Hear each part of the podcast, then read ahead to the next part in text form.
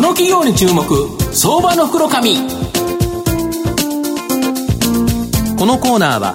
情報システムのさまざまなお困りごとを解決するパシフィックネットの提供財産ネットの政策協力でお送りします。ここからは相場の福の神、財産ネット企業調査部長、藤本信之さんと一緒にお送りしてまいります。藤本さん、こんにちは。毎度、相場の福の神こと藤本でございます。マーケットちょっとなんかグダグダという感じですよね。結構しんどいですね。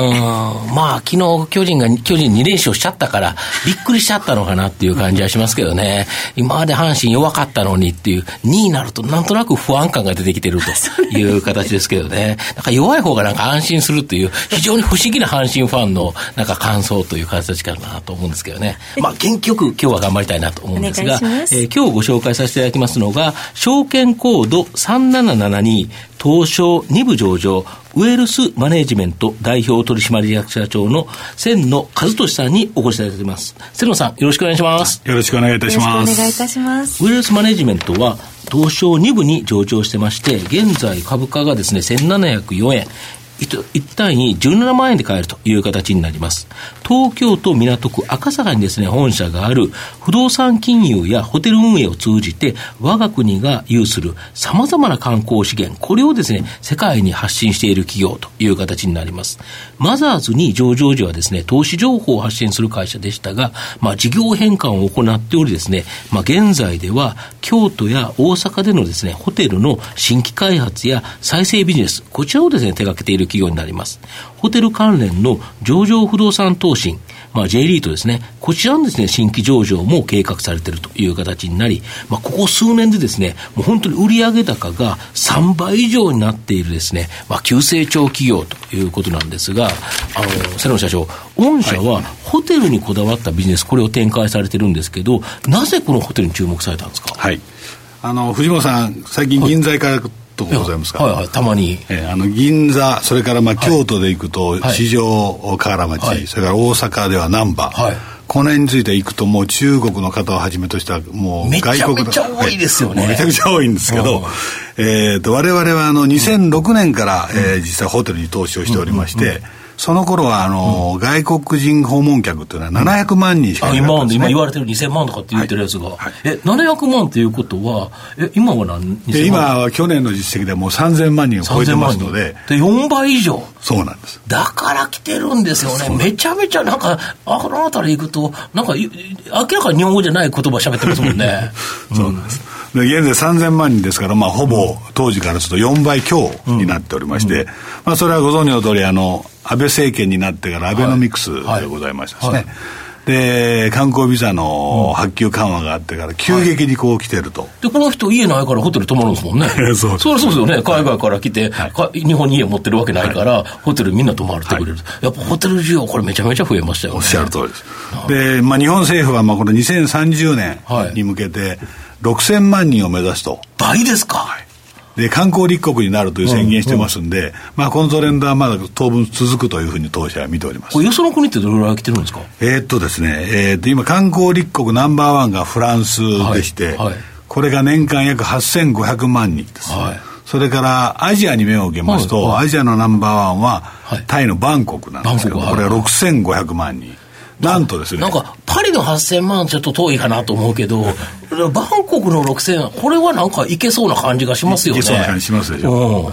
で、少なくともですね、えっ、ー、と、日本は、はい、アジアではまだ7番目の地位にしかいないんですよ。えまだそうなんですか、はい、だけど日本って四季があって、食べ物めっちゃ美味しいじゃないですか。おっしゃる通りです。で、世界上の本当にありとある、えー、っていう あれですよね、はい、食べ物でありますよね。あの日本はもう我々昔習った頃はあの加工貿易で資源がないと言われてましたけども、本当に四季折々の風情がありますし、2000年にわたる歴史文化、それから海と山に囲まれたし、えー、豊富な食材がありますんでね、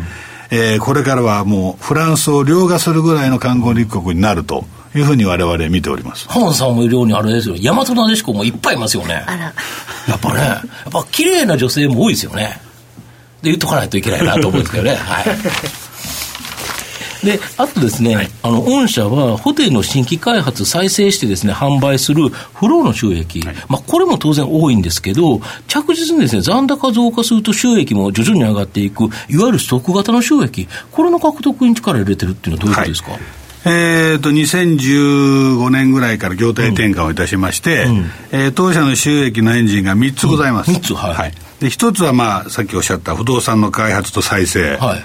で、もう1つは、えーと、アセットマネジメントビジネス。はい。から最後の一つはまあホテル運営と、うん、この3つのエンジンで会社収益を上げてアセットマネジメントというのは、不動産をかあのあれですか？あの、管理すると。はい、えー、投資家さんからお金が預かりまして、はい、えー、投資家さんに不動産で管理した収益を配当すると、うん、こういうビジネスであります。とすると、これ、残高に応じてもらえるということですか？もちろんそうです。で、これ、あれですよね、やっぱフローの収益は、はい、儲けが、儲かるときは儲かるけど、その売るタイミングによってだいぶ違いますよね。もうおっしゃる通りで、われわれはこの3つの、えー、エンジン、うん、事業にこう分散させていますのは、うん、まあ、一つは不動産会社としての顔を持っていると。はい一つは、えー、金融に非常に近いアセットマネジメント化を持ってると、もう一つは、まあ、ホスピタリティでのホテルの顔を持ってるということなんですけども、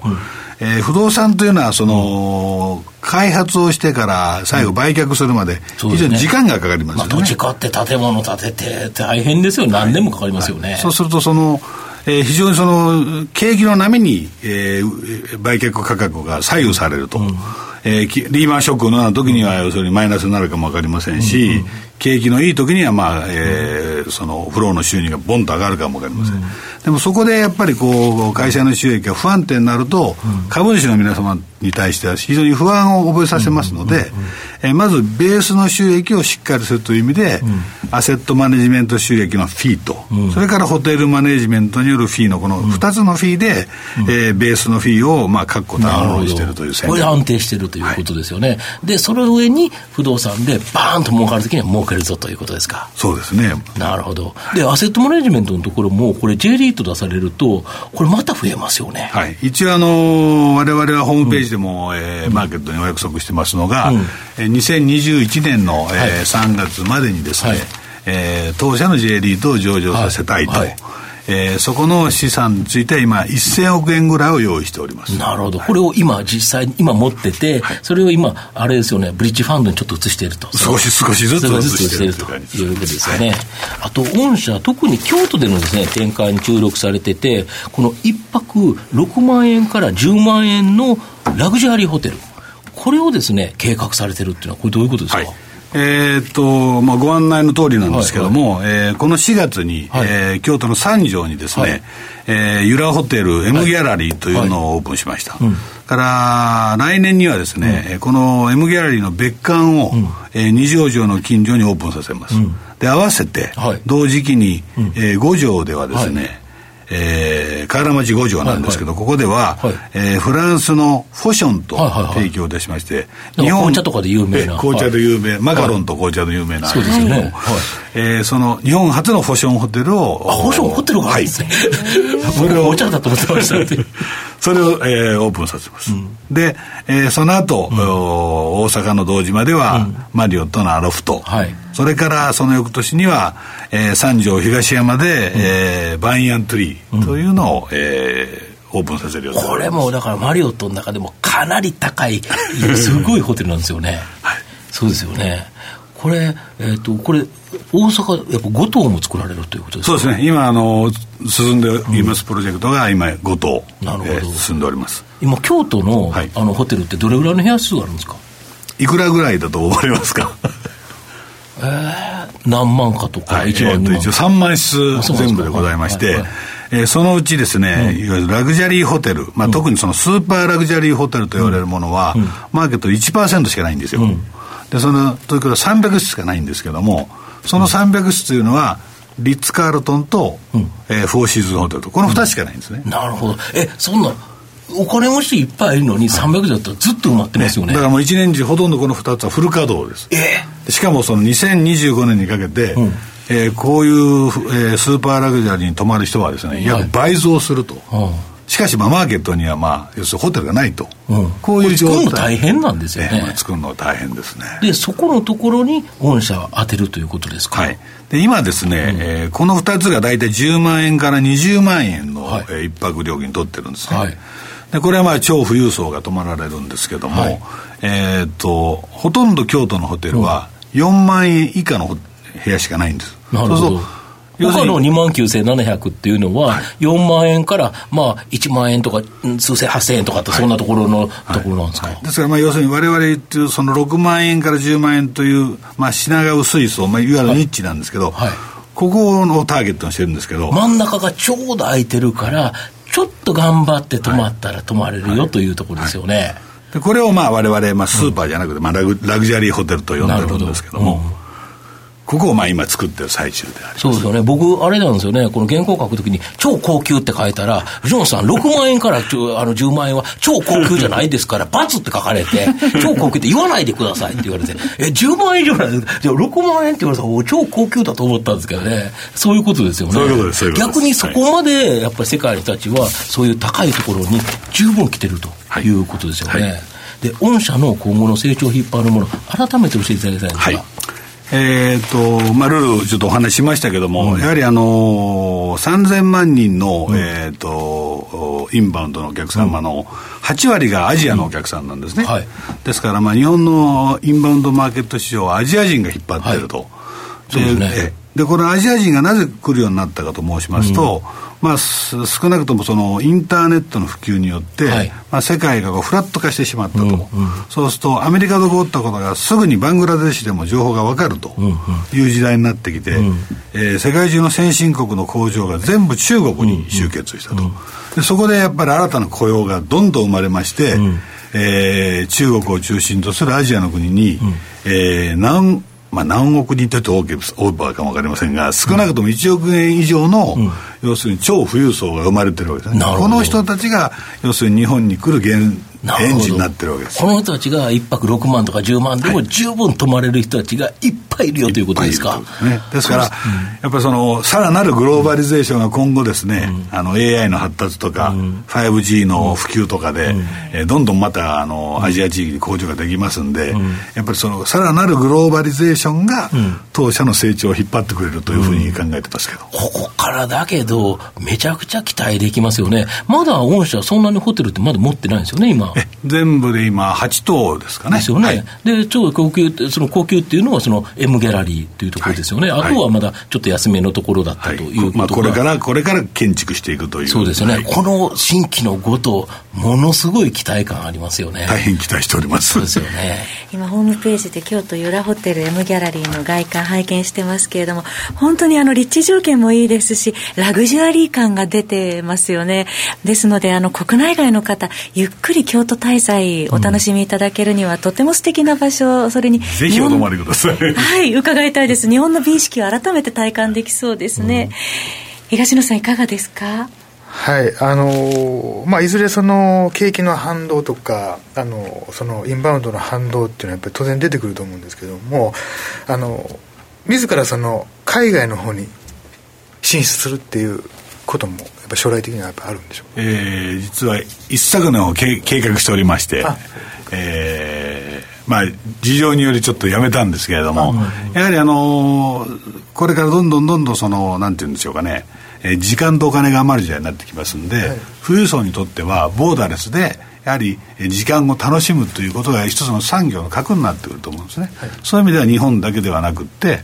えー、よく日本人がよく行くハワイですとか、はい、から東南アジアのちょっと南国の国ですとかというところについては投資の対象にはなると思います。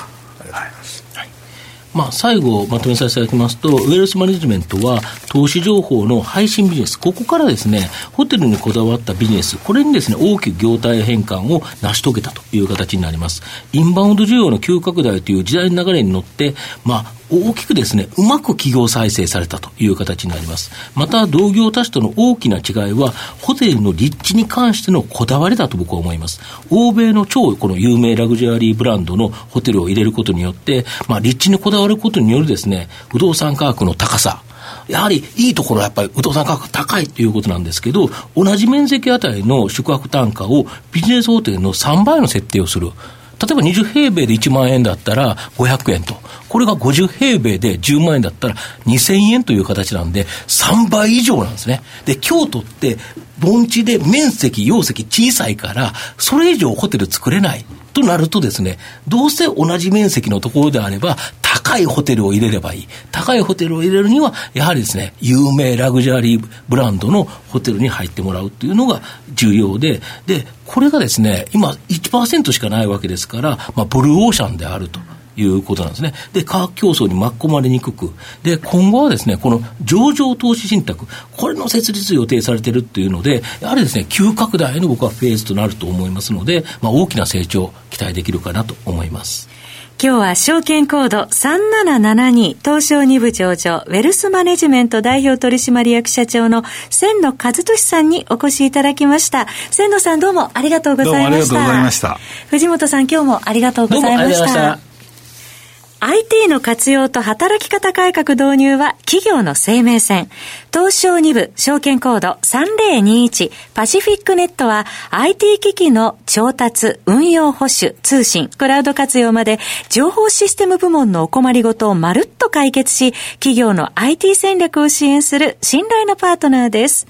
取引実績1万社を超えるスペシャリスト集団、東証2部証券コード3021パシフィックネットにご注目ください。